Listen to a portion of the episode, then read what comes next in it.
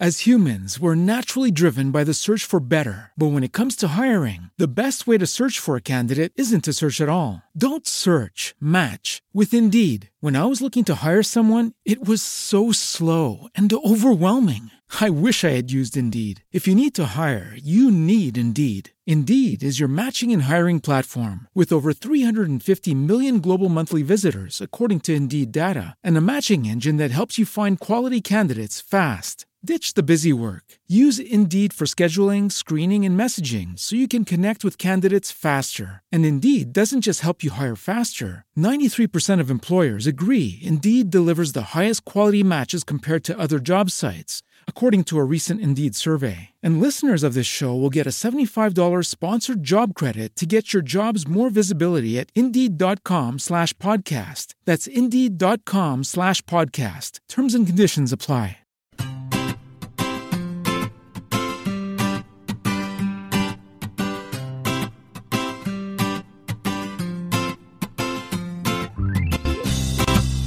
Bienvenidos al capítulo 44 de Perspectiva, un podcast de estrategia empresarial donde analizaremos cada semana todas las decisiones y estrategias de las empresas que nos rodean. En el programa de hoy conoceremos la historia de Yadro, una empresa con historia y prestigio en el mundo de la cerámica y que ahora mismo tiene problemas por cuestiones familiares. En las píldoras de la semana comentaremos la carta del CEO de Foxconn a Donald Trump. Veremos cómo Amazon ha dado un golpe encima de la mesa con Amazon Go y para terminar, analizaremos el mundo de la distribución de contenidos y las estrategias utilizadas. Si eres de los que te gusta estar informado, no lo dudes, sube el volumen y acompáñame. Yo soy David Isasi y hoy es 12 de diciembre de 2016. ¡Comenzamos!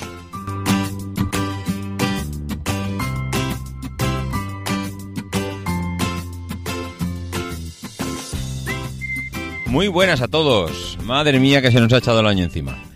Eh, una vez que pasa, y ya lo sabéis mejor que ninguno, que una vez que pasa el puente de la Constitución y la Inmaculada, tenemos ya las Navidades encima, no, encimísima, nos hemos metido ya en plena Navidad, así que supongo que estaréis como todo el mundo ya locos pendientes de regalos, comidas familiares y demás historias. Pero bueno, espero que no os olvidéis de, de escucharme, de escuchar el último capítulo de Perspectiva y que recordaros que el, final de año pues viene con un capítulo especial sobre Mondragón que estamos ya preparando y que saldrá seguramente pues hacia final de año, principio del año que viene tendremos ese, ese capítulo especial. Y bueno, sin más, nos meteremos ya con las noticias de la semana. La primera noticia viene de, de Foxconn y Foxconn es noticia esta semana porque, y, bueno, yo creo que lo habréis podido ver por diferentes medios. Yo os pondré un enlace a las, en las notas del programa donde está la carta traducida y es que el CEO de Foxconn ha, enviado, bueno, ha enviado o ha publicado una carta dirigida al nuevo presidente de los Estados Unidos, a Donald Trump, en el que le contesta, mm, pues bueno, lo que lo que fue la afirmación que hizo durante la campaña electoral, diciendo, mm, pues que iba a obligar a Apple a fabricar los los teléfonos en los iPhones en Estados Unidos. Bueno, la verdad es que el presidente de Foxconn, Terry Gow, que es eh, bueno la, empresa que hemos comentado fabrica los teléfonos para, para Apple le ha contestado y la verdad es que ha sido un sopapo que se ha debido de escuchar pues desde Estados Unidos sin ningún sin ningún problema porque la verdad es que le pone un poco en su sitio demuestra eh, o pone un poco de manifiesto el desconocimiento tan bestial que, que, tiene Donald Trump de cómo funciona el mundo de la tecnología y, la, y, las posibilidades que realmente tiene para, bueno, para hacer girar a una empresa o obligar a, a una empresa como Apple a, a, fabricar los teléfonos en otro sitio. Eh, el, uno de los, bueno, leeré un par de, de los extractos de, de, lo que es la, carta.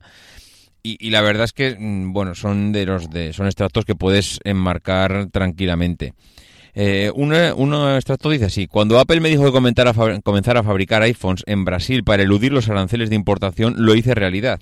Eso sí, no generó mucho empleo porque yo simplemente exporté iPhones prefabricados para que los armaran en su lugar. Una especie de Lego. Pero realmente el trabajo se hizo. Y por trabajo me refiero a que mantuvo eh, a que mantuvo a los dirigentes de Apple y a los de Brasil contentos. ¿Y quién cree que lo pagó? Yo no.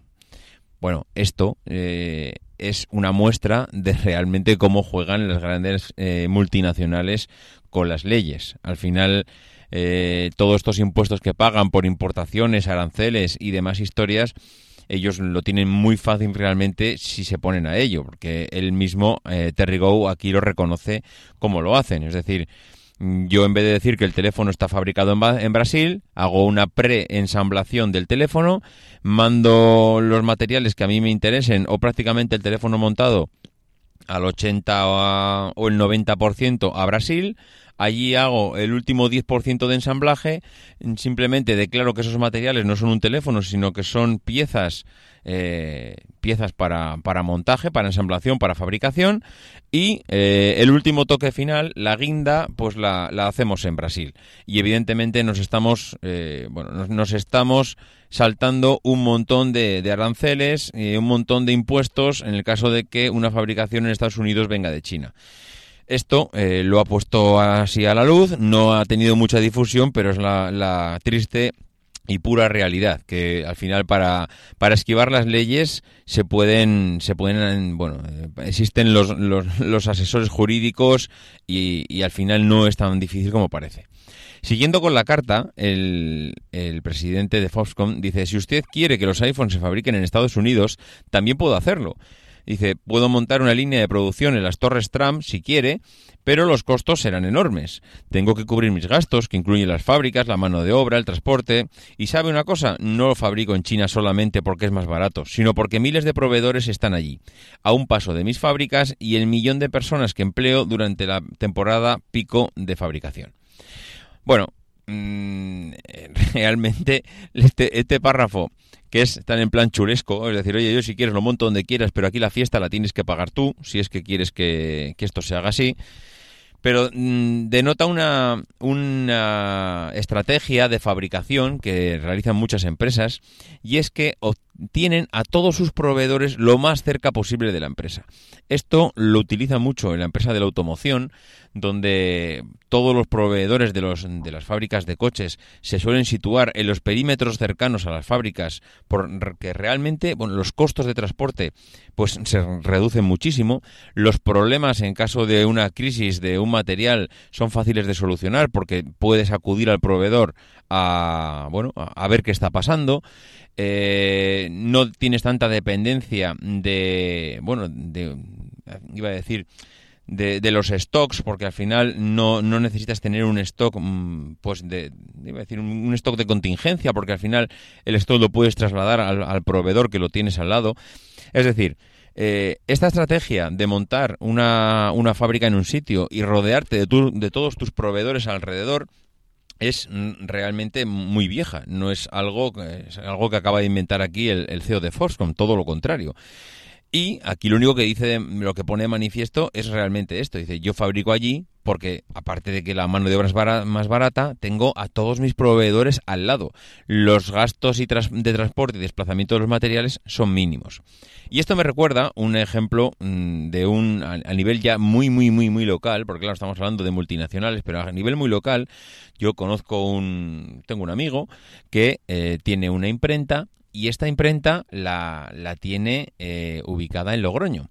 Pero su, eh, digamos, su cliente principal, el cliente que le supone el 80% de los ingresos de su empresa, es una empresa pequeña, es una empresa familiar, tendrá cinco empleados, no tendrá más, ese cliente principal mm, está eh, por la zona de Murcia. Claro, él evidentemente mm, lo que eh, lo que teme y lo que le mantiene en un sin vivir es que tiene a un cliente pues alejado a 700 kilómetros de su casa. Y eso mm, realmente, aunque parece una tontería, porque hoy en día las comunicaciones son lo que son y te puedes trasladar y puedes comunicarte y puedes eh, plantar tu producto en cualquier otra parte del mundo, pero a él eso le mantiene en vilo. Le mantiene en vilo porque él es el proveedor de su cliente, está muy alejado de él está muy expuesto a la competencia. En cualquier momento la competencia puede acercarse allí y él ni siquiera se va a enterar que le han hecho una visita. Eh, cualquier problema que tenga ese cliente lo va a tardar en solucionar. Mm, al final no tienes al cliente a mano y no tener al cliente a mano lo que te hace es ser vulnerable. Él al final lo que está pensando eh, incluso es en trasladar toda su empresa allí. Lo que pasa que, claro, evidentemente nadie le asegura que después de trasladar la empresa, dentro de dos años, mm, el otro cliente encuentre otro proveedor y se marche eh, con otro después de haber hecho todo el desembolso de trasladar la empresa a, a la otra ciudad. Con lo cual, pues está en una situación que, que, de momento tiene que mantenerse así. Mantendrá la empresa a 700 kilómetros de distancia, pero los riesgos que está manteniendo por tener a su cliente tan lejos, pues son excesivamente altos. Esto, pues, es eh, el pan nuestro de cada día en el mundo de las fabricaciones y los suministros de proveedores, pero mm, eh, no deja de ser algo que el presidente de Foxconn no ha descubierto, no se lo han descubierto a Donald Trump, aunque me parece a mí que Donald Trump mm, sí que realmente ha descubierto que no es tan fácil como pensaba hacer el o llevar a cabo el plan que tiene en mente. La segunda noticia de la semana eh, ha venido, mm, pues como no puede ser de otra manera, porque Amazon, la verdad es que todas las semanas tiene que traernos alguna novedad, pues ha venido de Amazon Go. Amazon Go lo que nos está planteando esta semana es eh, aquella noticia que tanto, eh, tantos ríos de, de, tinta pues hizo correr hace unos 10, 15 años, cuando en el mundo de la distribución se replanteaban pues cómo podían evolucionar. Eh, todo se quedó parado en su momento, pues porque la crisis lo paró todo, paró inversiones, paró gastos, eh, todo el mundo en vez de pensar en, bueno, en innovación, lo que pensó en cómo, en cómo sobrevivir a la crisis. Y en aquel momento, eh, este proyecto que nos ha planteado Amazon, que se llama Amazon Go, que supone decirle adiós a, a, los cajeros, a los cajeros en, las, en los supermercados, As humans, we're naturally driven by the search for better. But when it comes to hiring, the best way to search for a candidate isn't to search at all. Don't search, match with Indeed. When I was looking to hire someone, it was so slow and overwhelming. I wish I had used Indeed. If you need to hire, you need Indeed. Indeed is your matching and hiring platform with over 350 million global monthly visitors, according to Indeed data, and a matching engine that helps you find quality candidates fast. Ditch the busy work. Use Indeed for scheduling, screening, and messaging so you can connect with candidates faster. And Indeed doesn't just help you hire faster. 93% of employers agree Indeed delivers the highest quality matches compared to other job sites, according to a recent Indeed survey. And listeners of this show will get a $75 sponsored job credit to get your jobs more visibility at Indeed.com slash podcast. That's Indeed.com slash podcast. Terms and conditions apply. Mercados, a, nos, nos, supone decirle adiós a las colas, pues ya lo intentaron unas cuantas, lo que pasa que, que no encontraron la tecnología suficiente o no tenían la capacidad suficiente o igual es que el proyecto era de tal envergadura que era difícil asumirlo por una, una pequeña empresa. Amazon lo que ha presentado con este nombre, Amazon Go, es tan simple que parece hasta sencillo.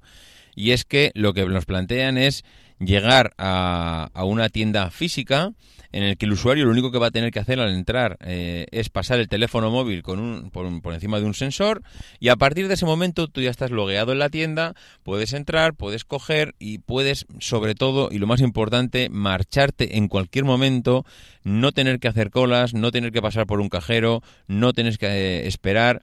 Y, y, esto, pues aunque parece ciencia ficción, es la, realidad que nos espera seguramente en, en un futuro, mmm, pues yo creo que más cercano que, que largo. Eh, al final, ellos lo único que plantean es que lo único que tienes que hacer es loguearte con su aplicación Amazon Go, eh, en las que son, previamente pues tendrás que haberte registrado y haber dado tus datos personales y bancarios, y eh, el sistema se va a encargar de vigilarte durante todo tu trayecto por la tienda. Es decir, cada vez que cojas un artículo, cada vez que extiendas la mano y levantes un artículo de la estantería y lo metas en tu bolsa, pues él lo va a contabilizar y lo va a ir sumando a la aplicación y tú mismo vas a poder ir eh, haciendo ese check-in en la aplicación de todos los artículos que vas comprando y que el sistema te irá diciendo lo que llevas encima tuyo y que te va a cobrar posteriormente. Así de sencillo y así de complejo, porque esto eh, de verdad que parece muy sencillo, pero es extremadamente complejo porque en el mundo que vivimos no te puedes permitir el lujo de, de, bueno, de errores en este sentido. Para eso, eh, Amazon Go está eh, ahora mismo en periodo de prueba. Hay una tienda que, si no recuerdo mal, creo que estaba en Seattle, eh, pues que tienen, yo creo que es únicamente para, creo que son para empleados de Amazon el que están probando este sistema y que la idea que tienen es que eh, a principios del 2017 va a abrir a todos los públicos esa tienda para ver si realmente el proyecto sigue adelante y que el futuro va a ser esto.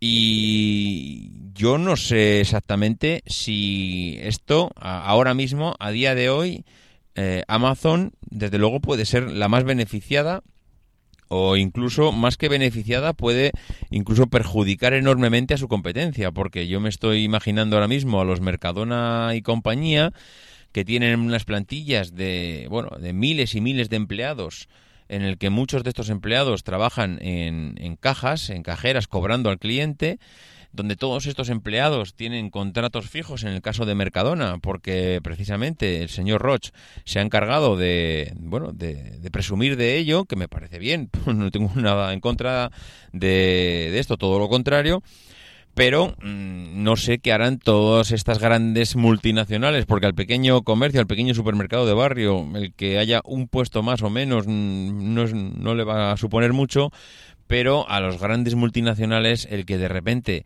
eh, una empresa como esta lidere, lidere el mercado, lidere la innovación en este sentido, pues creo que les puede hacer mucha pupa porque eh, las grandes y grandísimas plantillas que tienen ahora mismo se verían pues bastante reducidas porque únicamente tendrías que tener en tu comercio, en tu supermercado, reponedores de estanterías. Y recordemos que los reponedores de estanterías antiguamente lo, lo eran del propio supermercado, pero últimamente eh, muy inteligentemente los supermercados han sabido trasladar ese, ese trabajo de reponer la estantería a los proveedores. Y son ellos muchas veces, los proveedores de los alimentos y de los productos que se exponen en la estantería, los que llegan al supermercado y ponen en las estanterías eh, bueno, esos, esos productos de su marca y se encargan de retirar los que están caducados. Con lo cual, el, el, supermercado, las grandes distribuidoras, ante una, ante una innovación de este calibre, pues prácticamente se van a convertir en las nuevas constructoras. Es decir, empresas que subcontratan prácticamente todo lo que pueden, que únicamente mantienen la parte de gestión en las grandes oficinas y que eh, a nivel de, de, empresas trabajando o de personas trabajando en la obra o en el supermercado únicamente tienen pues seguramente a una persona representante de la empresa que se encarga de gestionar todos los trabajos pero poco más. Curioso, curioso lo que nos ha presentado Amazon, curioso cuál puede ser el futuro cercano y, y desde luego comodidad para el usuario que ese desde luego será la clave del éxito. Y la, la segunda no, la tercera noticia de la semana viene pues de la mano de los creadores de contenido, que he visto una noticia en, en sabemos.es, eh, el diario tecnológico y de empresas que hay, que hay en Internet, y que os dejaré el enlace a la noticia que he visto, en el que me parecía que, bueno, muy inteligentemente comentaban que los creadores de contenido necesitan independizarse de las operadoras. Y, y es curioso porque este es un negocio muy similar al que, y es, es, que es un paralelismo que realmente se puede hacer fácilmente, es muy similar al negocio de la distribución de alimentos de pienso para mascotas que hemos comentado tanto aquí en el tanto aquí en el podcast en varias ocasiones como en el grupo de Telegram donde hemos podido ver ejemplos incluso con fotos de tiendas que han ido cerrando pues porque eh, les pasa el, caso curioso que tienen ahora mismo los creadores de contenido y las operadoras. Es decir primero llegaron mmm, digamos no, no que llegaron primero fueron accesibles al usuario final al cliente las operadoras al igual que lo fueron las tiendas de animales. No solamente la gente no compraba el pienso en el fabricante de pienso, lo mismo que la gente no consumía una serie de televisión, una película directamente de, la, bueno, de la, crea, de la, la, empresa que había creado esa película, sino que tú lo, tú disfrutas de esa serie o de esa película de las distribuidoras que se encargan de hacerte llegar ese contenido. Eh, posteriormente, mmm, al final llegaron o fueron accesibles al cliente los que son los fabricantes directos del producto, lo mismo que ahora mismo los que son los fabricantes, entre comillas, del contenido digital de esas series de televisión, de esas películas, los Netflix, HBO, etcétera, han llegado al usuario final directamente ya no ya no necesitas pasar por la operadora para contratar un paquete de contenidos muy amplio que te incluya el paquete de Netflix o que te incluya la serie de HBO sino que directamente tú ya puedes contratar con Netflix y con HBO eh, sin tener que pasar por por un, sin tener que pagar un peaje intermedio no entonces eh, ahora parece que el precio que hay que pagar por todo lo que estamos pagando mensualmente, pues es demasiado elevado. Ahora mismo yo creo que la gente lo que está lo que está viendo es que realmente entre el paquete de conexión a, internet, entre el, paquete de, de canales de televisión y entre al final todo lo que estás pagando de los pequeños servicios que, que, tienes eh, un pago mensual, pues claro, eh, supone un, un, dinero importante y que al final la, lo que los que están saliendo más perjudicados pues pueden ser esos creadores de contenido eh, porque hasta ahora el creador de contenido estaba metiendo su producto dentro de ese paquete global que te ofrecía la operadora de televisión, internet, series, fútbol, etcétera.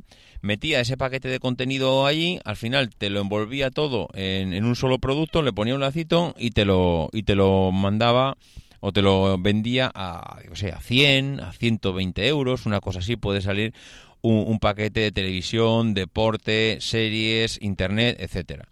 Claro, esto a la, a la operadora, o sea, a la operadora, a la creadora de contenidos, pues, pues al final le está perjudicando. Primero, porque tiene que pagar un peaje para, para llegar hasta el cliente, que es pasar por la operadora.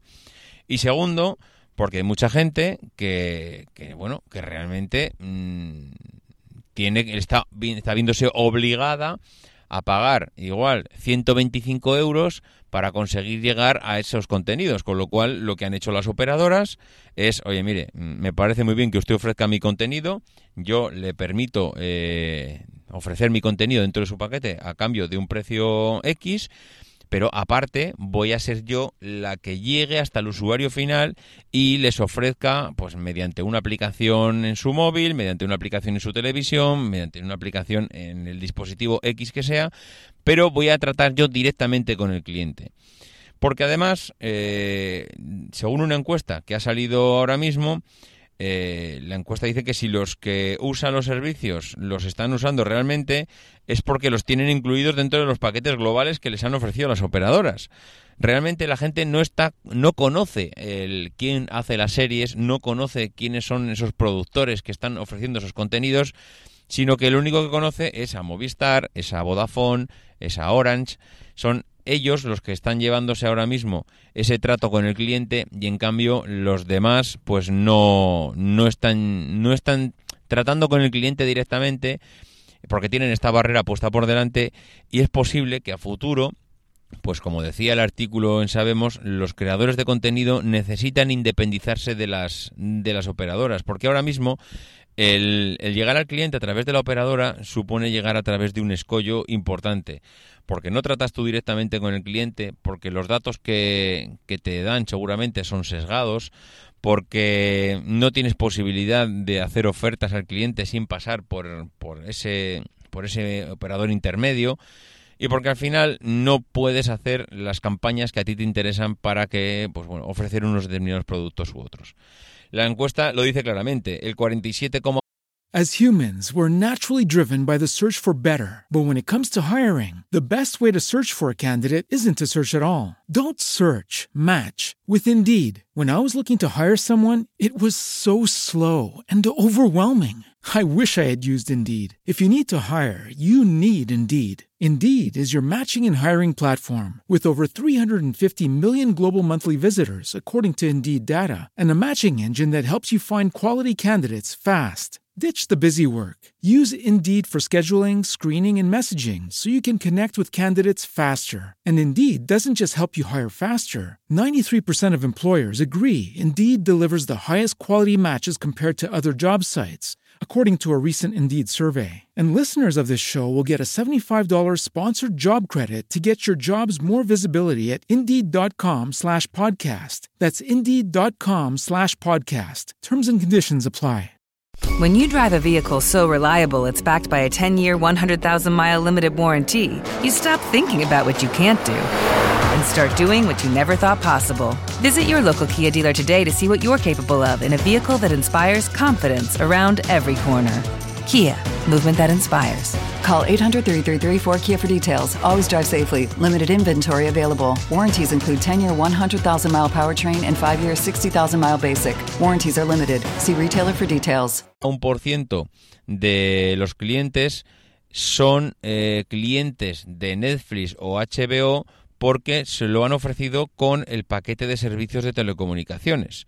Entonces, lo que está claro que lo que necesitan las bueno las grandes eh, casas que están ahora mismo apostando por, por la creación de contenidos y series y películas es quitarse ese bueno este eslabón que ahora mismo suponen para ellos las operadoras pues para llegar al cliente final y de esta manera pues eh, bueno obtener todos esos beneficios que supone mm, tratar directamente con el cliente. Ahora eso sí lo que puede quedar de las operadoras una vez que una vez que los grandes distribuidores eh, lleguen directamente al cliente y las operadoras lo único que tengan son las migajas de, esos productos pues puede ser tan triste como que lo que les pasa a las tiendas de animales cuando los, eh, los fabricantes de pienso de animal llegan directamente al cliente y es que acaban cerrando casi todas.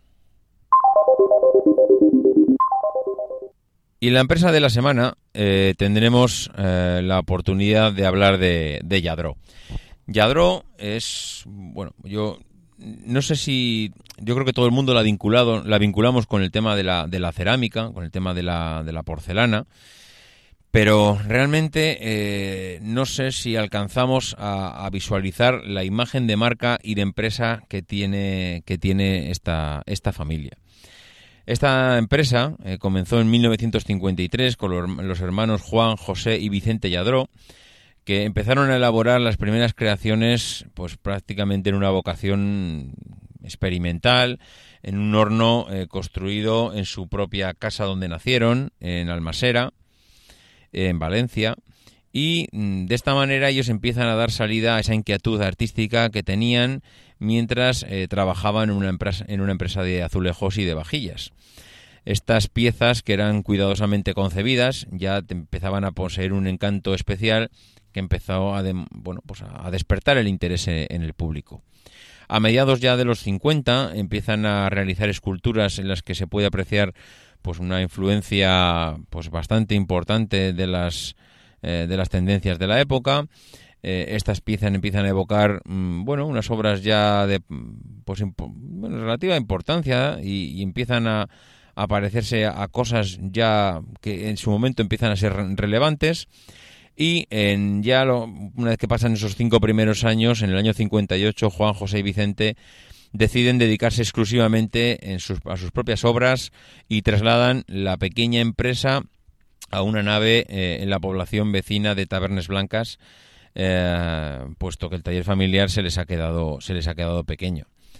Eh, la demanda que empiezan a tener de las creaciones mm, de Yadro pues adquiere unas dimensiones inesperadas para ellos. Los hermanos introducen innovaciones no solo en el diseño, sino también en el estilo de las figuras, en las técnicas de la cocción, consiguen reducir la, bueno, esas tres etapas eh, y, al final eh, de esa reducción eh, surge la monococción, que es un método precursor que permite obtener el acabado cristalino y las tonalidades pastel pues propias de, si habéis visto en algún momento las cerámicas de Yadro, El número creciente de escultores, químicos y decoradores que tiene la empresa pues empieza a multiplicarse. Esto es normal debido al gran interés que suscita la porcelana y al final ellos aprovechan ese tirón para bueno para empezar a, marcar su sello y empiezan a hablar de porcelanas Yadro y eh, empiezan a bueno a, labrar un futuro en, a finales ya de los de los años 50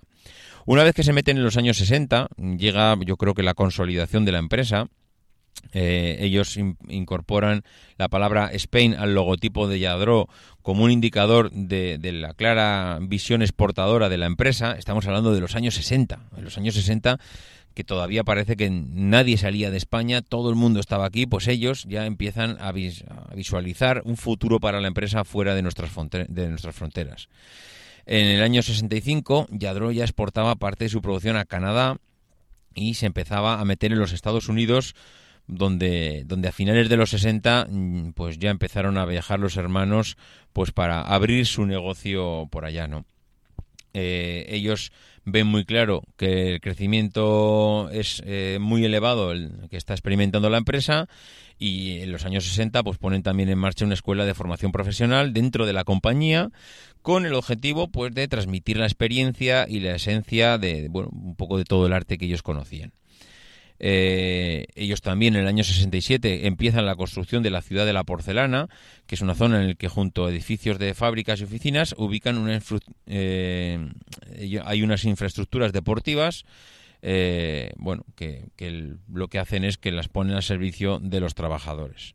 Y ya pues a finales de los de los 60, en el año 69 se inaugura este este complejo, pues la verdad es que innovador en aquella época, la verdad.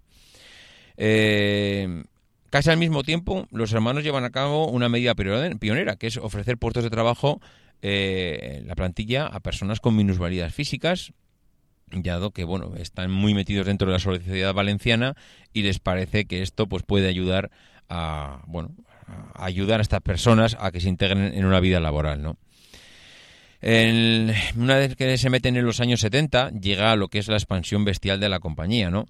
Los años 70 vienen marcados por el afianzamiento de Yadro y, sobre todo en el mercado mm, norteamericano. ¿no? El logotipo cambia para buscar una asociación entre ciencia y arte, bases de la creación de la porcelana y, bueno, al final ellos le dan otro, otro, otro punto de vista al logotipo para que sea más universal. ¿no? Y además en los años, en los años 70 pues se meten en la creación de una línea de jarrones, se meten en, en la creación de unas esculturas de élite, que son de muchísima más complejidad técnica, que generan creaciones de un gran tamaño. Bueno, la verdad es que fueron unos años, todos los años 70, de una clara expansión para, la compañía. Se meten en directamente los años 80 y los años 80 supone una década de, innovación total, ¿no? Ellos empiezan a mirar al futuro y meten a, a, tres de sus hijos en el Consejo de Administración. Y aquí, en este punto, es donde empieza el declive de Yadro y el declive no tanto por lo que le aportan o le dejan de aportar a la empresa, sino porque eh, empiezan los líos familiares. Eh, ellos siguen metidos en, su plan de expansión durante toda la década de los años 80. Eh, firman una joint, una joint venture con el grupo Misui, que hasta entonces era el distribuidor de las figuras en Japón, y como consecuencia de esta alianza pues surge una filial ya en, el país a la que seguirán China, Austria, Estados Unidos, Reino Unido, etcétera, ¿no? El 18 de septiembre eh, inaugura el Museo Yadro de Nueva York, situado entre, bueno, en la calle 57 de Manhattan, un edificio que conserva todo el encanto urbanístico de los, eh, de los años 20 de Nueva York, ¿no? En el plano creativo, pues empiezan a, marcar, mm, bueno, uno del, empiezan a marcar hitos en el sentido de que empiezan a crear obras ya de cerámica, de porcelana, que empiezan a traspasar fronteras, empiezan a ser conocidas pues más allá de más allá de lo que es el mundo de la, de la cerámica y la porcelana y entonces mm, pues eh, para ellos, claro, la repercusión que supone todo esto es, eh, es bestial. Tanto que eh, una vez metidos en la, en la década de los 90, ellos definen esta, esta época como la, la, década de la perfección, ¿no? Ellos ya tienen confirmado el éxito en, bueno, en prácticamente todos los mercados y se van a dedicar pues a, asentar la marca y a, y a, poner las bases pues para una entrada en el, en el siglo XXI pues a, nivel de, de, empresas top, ¿no? Eh, en 10 años recibe los máximos reconocimientos a la trayectoria profesional, recibe un premio Príncipe de Asturias y en el año 91 en el Museo Hermitage de San Petersburgo, pues que es considerado una referencia en el arte del mundo, acoge una exposición de esculturas de Yadro eh, bueno, donde hay determinadas esculturas que, bueno, que prácticamente dejan con la boca abierta a, muchísimas empresas. Una vez ya metidos en el año, iba en el año, en el siglo XXI, pues al final este es el siglo en el que prácticamente mm, todas las eh, iba a decir, personalidades mm, más importantes pues tienen una escultura Yadro en su casa, les han visitado en la fábrica. Bueno, esto supone para realzar todavía mm, mucho más la, empresa. Pero sin embargo, eh, todo esto está muy bien, pero el dinero y el éxito no han hecho más que eh, bueno, dejar impreso en Yadro la trama mm, pues más repetitiva de la historia. Y es que los celos, las incomprensiones, los enredos, eh, familias como, como, la de Freysenet, que también están, eh, están llenas de, familiares desde los presidentes y dueños de la compañía hasta los mandos intermedios, pasando eh, también por, pues, por empleados, hacen que, que, bueno, el próximo 5 de enero los accionistas tengan que decidir eh, con quién o cómo quieren que acabe eh, este Frankenstein que se ha convertido ahora mismo la, la empresa de la empresa de Yadro, Hay un fondo de inversión que es el grupo PHI Industrial que ha realizado una oferta en firme sobre Sodigay. Sodigay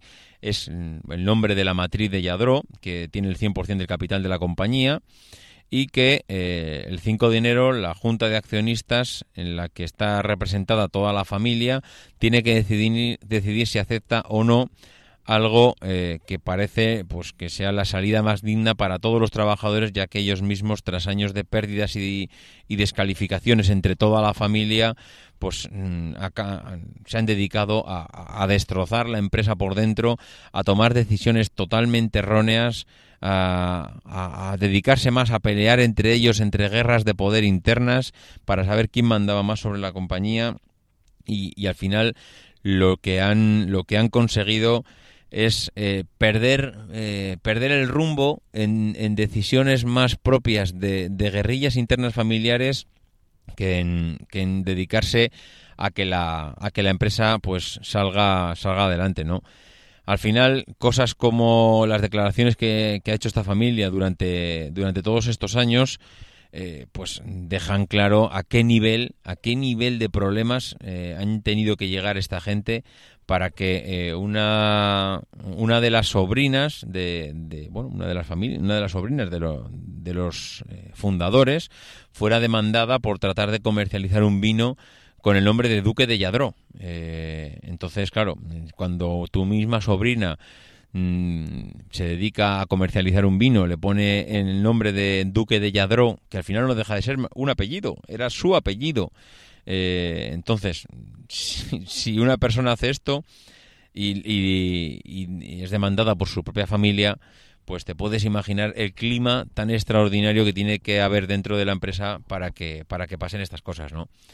Ella misma en una entrevista decía que aquí tu padre es tu jefe, tus tíos son tus jefes, nunca puedes desconectar de la familia y cuando no acatas las normas del clan, pues te machacan.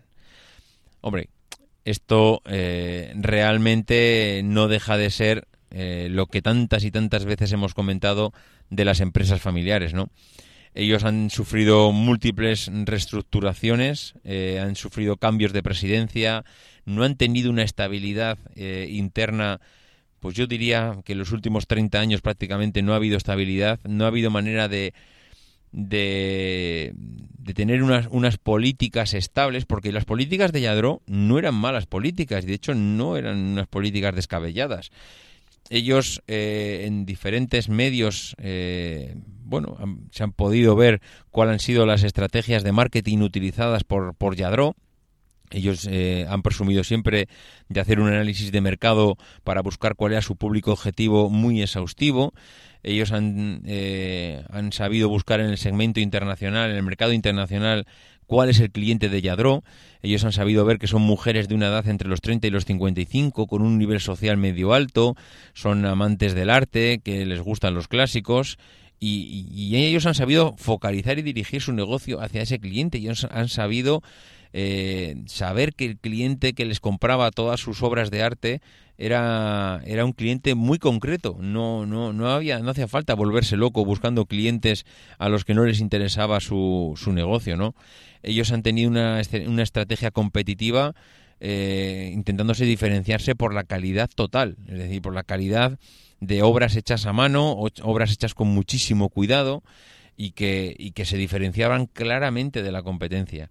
Ellos han utilizado estrategias de producto diversificando sus productos, porque al final, aunque todo parezca porcelana, el abanico que tiene la porcelana es amplísimo y que lo mismo se metían en un temas de iluminación, temas de espejos, figuras de mesa, arte religioso, arte cultural, de época, vanguardista, para hombre, para mujer, animales, pequeñas joyas, o sea, la diversificación que han hecho del producto es, es extraordinaria. Eh, al final, pues bueno, eh, la mayor parte de las figuras del catálogo de Yadro se dirigen a un público, a un público que es, que es concreto, ¿no? Pero hay algunas figuras que se realizan pensando incluso en un público ya de, de, de vamos, un público selectísimo. Hay figuras que, están dirigidas a, la población de color en Estados Unidos. Hay, figuras que están dirigidas a, la población judía. Hay, hay figuras dirigidas a la, a la población japonesa. Es decir, ellos han sabido conocer y diversificar su producto y dirigirlo al cliente que tocaba en cada, en cada momento introdujo hace unos años una línea de productos de piel, introdujo eh, temas de bolsos, cinturones, así como una línea también de pañuelos y corbatas. Ellos eh, bueno, la verdad es que han sabido diversificar en un producto tan concreto y tan especializado, pues han sabido diferenciar, o sea, sí, bueno, diferenciar y diversificar muy bien de los demás, ¿no? Ellos han seguido estrategias de precio, pues que eran eran realmente, eh, iba a decir, vanguardistas. Han sabido darle uniformidad a, los precios a nivel de todo el mundo. Es decir, eh, ellos tienen eh, bueno, producto, ellos tienen figuras desde los 40 euros hasta los 14.000 euros. Pero esas figuras prácticamente valían lo mismo en Alemania que en España que en Estados Unidos. Apenas había una variación de un 20% en el precio y principalmente ese 20% pues casi siempre era en base a los impuestos que le imponía cada país. Solo ha habido una excepción eh, de un país en el mundo donde Yadro cambiaba los precios y era en Japón, porque el cliente era totalmente diferente, porque el transporte del producto también lo requería de esa manera, porque la calidad que tenían que enviar allí eran eh, tenía que estar por encima de, de, la media porque al final el cliente japonés era un cliente muy muy selecto ellos supieron enfocarse hacia ese cliente y entonces, claro, eh, al final, pues eh, hicieron que, ese cliente, pues el precio fuera, fuera más elevado. Pero en el resto del mundo, el, precio de los artículos de, de, Yadro era prácticamente idéntico, ¿no? Ellos supieron eh, tener una estrategia publicitaria de marca global, a nivel mundial, ¿no? ellos al final bueno, ellos deciden el mensaje, deciden el soporte, la frecuencia con la que se comunica. Ellos son dueños de su propia de su propia comunicación y de su propia campaña publicitaria, porque hay muchas empresas que lo que lo delegan en, en empresas publicitarias externas que no prácticamente no tienen mucho que ver con la empresa, pero ellos al revés. Ellos han dirigido siempre las campañas publicitarias desde la propia Yadro, ¿no? Ellos han sabido ubicarse en catálogos, en revistas, en exposiciones, en revistas especializadas de información general de nivel medio alto. Ellos tienen una página web en cinco idiomas en el que un catálogo, bueno, puede, se puede ver prácticamente todas las creaciones de, de Yadro y, y todo su catálogo al completo. Ellos han sabido establecer una alianza, mm, una estrategia de promoción a base de alianzas con marcas reconocidas mundialmente como UNICEF, como la Ciudad de la Porcelana, como los museos internacionales. Es decir, Yadro al final, eh, las estrategias que han, que han utilizado para alcanzar la, la, bueno, decir, la fama y el prestigio que tiene, realmente es que son buenas. O sea, realmente estos tres hermanos supieron dirigir la empresa de una manera que es pues, para quitarse el sombrero, pero, pero vamos, mm, sin ninguna duda. El único problema y el único fallo que, tuvo, que tuvo esta gente es meter a la familia de la manera que lo metieron, meter a los hijos eh, dentro de la empresa y darles la capacidad de decisión de hacer con la empresa lo que quisieran. Eso, al final, lo único que ha hecho es enemistar a la familia eh, entre ellos. Al final, lo único que ha hecho es enemistarse. Tomar decisiones eh, totalmente equivocadas, eh, más pensando en cómo le va a afectar a mi familia en vez de cómo le va a afectar a mi empresa.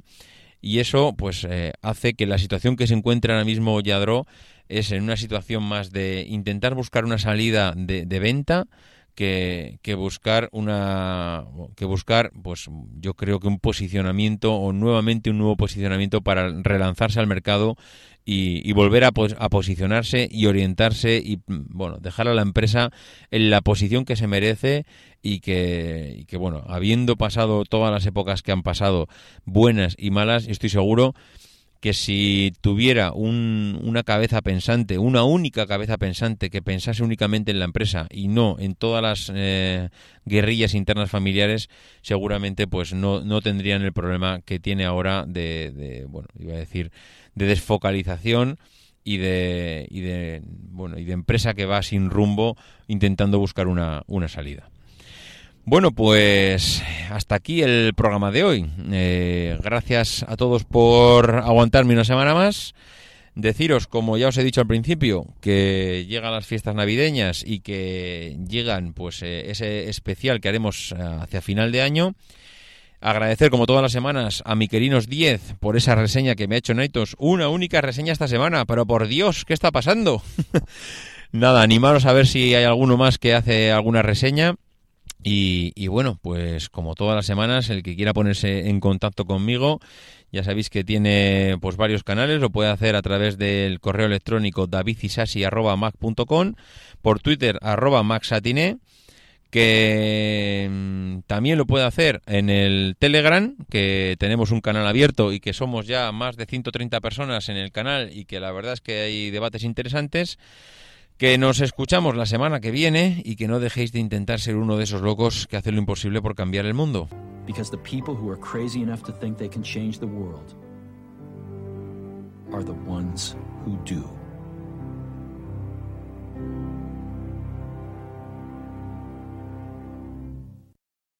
As humans, we're naturally driven by the search for better. But when it comes to hiring, the best way to search for a candidate isn't to search at all. Don't search, match with Indeed. When I was looking to hire someone, it was so slow and overwhelming. I wish I had used Indeed. If you need to hire, you need Indeed. Indeed is your matching and hiring platform with over 350 million global monthly visitors, according to Indeed data, and a matching engine that helps you find quality candidates fast. Ditch the busy work. Use Indeed for scheduling, screening, and messaging so you can connect with candidates faster. And Indeed doesn't just help you hire faster. 93% of employers agree Indeed delivers the highest quality matches compared to other job sites, according to a recent Indeed survey. And listeners of this show will get a $75 sponsored job credit to get your jobs more visibility at Indeed.com slash podcast. That's Indeed.com slash podcast. Terms and conditions apply.